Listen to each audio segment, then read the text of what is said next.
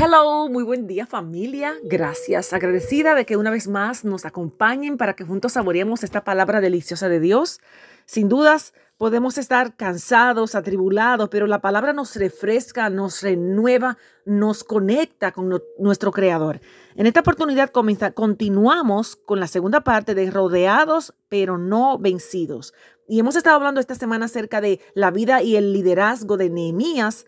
Y quiero invitarle, por favor, al capítulo 6, versos 5 y 6, donde la sutileza de la calumnia atacan a Nehemías. Acompáñeme, por favor. Entonces Ambalat envió a su criado para decir lo mismo por quinta vez, con una carta abierta en su mano. En esta carta lo que se refería era a una intimidación, a unas calumnias que estaban eh, haciendo en contra de Nehemías, tildándolo de que se había sublevado al rey de Persia, que había hecho serie de, decisiones inapropiadas. Y Nehemías le responde, no hay tal cosa como dices, sino que tu corazón, en tu corazón tú lo inventas. Aleluya. Recuerde, rodeados pero no vencidos. Como revela este título, es intimidar, cercar, persuadir con el propósito de confundir, de debilitar.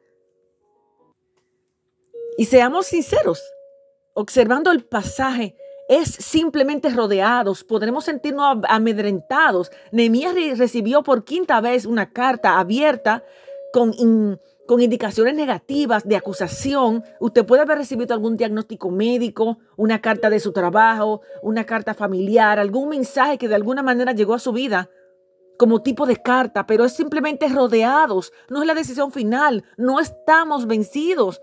Nehemías respondió como él bien sabía ser, de una manera segura del Dios en el que él, que en él confiaba. Él hizo una oración y fíjese que breve él dijo, porque todos ellos nos amedrentaban diciendo, se debilitarán sus manos, refiriéndose a los que trabajaban, a los obreros. Ahora pues, y ahí va el punto más delicioso de este pasaje. Oh Dios, fortalece tú mis manos. Era una de las maneras de Nehemías responder ante la adversidad, la persecución, la confrontación. Él decidía hacer una oración y fíjese qué corta y qué poderosa. Oh Dios, fortalece tú mis manos. Sin dudas, este es un ataque a la integridad y a la buena gestión de Nehemías, pudiendo reaccionar con la autoridad de su liderazgo. Él era el gobernador del rey de Persia ahí en Jerusalén. Él era un gobernador que tenía mucha autoridad. Decidió hacer una breve oración de, de, una confianza firme.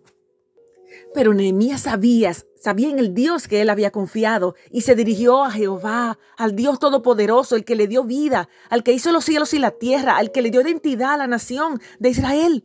Oh Dios, fortalece tú mis manos la confianza a quien nos dirigimos. Y antes de terminar, por favor, yo quiero que eh, invitarlo al Salmo 27, algunos versos. Lo voy a leer según la versión lenguaje actual, con mi tono de voz muy particular.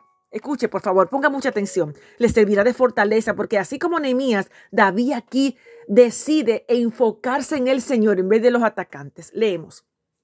Salmo 27. Dios mío, tú eres mi luz y mi salvación. ¿De quién voy a tener miedo? Tú eres quien protege mi vida. Nadie me infunde temor. Cuando mis malvados enemigos me atacan y amenazan con destruirme, son ellos los que tropiezan, son ellos los que caen.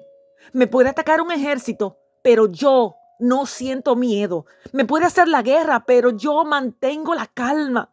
Dios mío, solo una cosa te pido, solo una cosa deseo Déjame vivir en tu templo todos los días de mi vida para contemplar tu hermosura y buscarte en oración. Cuando vengan tiempos difíciles, tú me darás protección. Me esconderé en tu templo, que es el lugar más seguro. Tú me darás la victoria sobre mis enemigos.